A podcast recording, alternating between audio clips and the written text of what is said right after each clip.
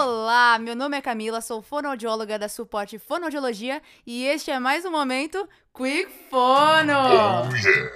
Neste podcast nós temos como objetivo melhorar o seu atendimento e a satisfação do cliente. Mas para isso nós temos que falar sobre um tema bem polêmico: o NPS.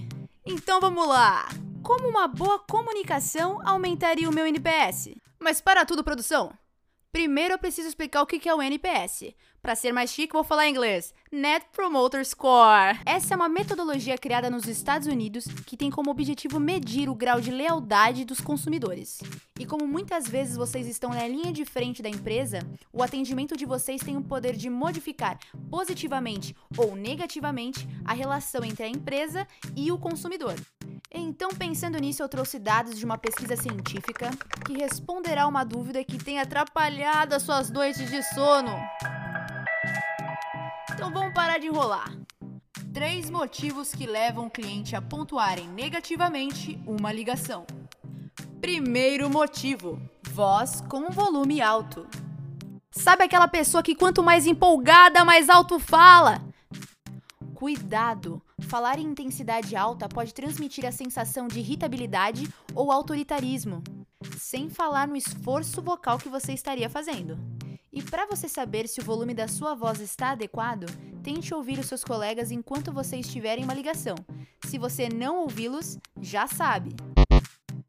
Segundo motivo: ligação monótona. Agora imagina você ouvindo um podcast em que a pessoa fale dessa forma, sem nenhum tipo de entonação. Mesmo que o assunto fosse muito interessante, você já teria desistido desde a introdução. E isso acontece porque uma voz sem entonação, ela transmite desânimo e causa desinteresse no ouvinte. E se você tiver dificuldade em modular a sua voz, vai aí uma dica. Fale a mesma frase, mas de formas diferentes. Pode ser com raiva, feliz, triste, com pressa. Assim você se diverte e também pratica. Terceiro motivo: velocidade acelerada.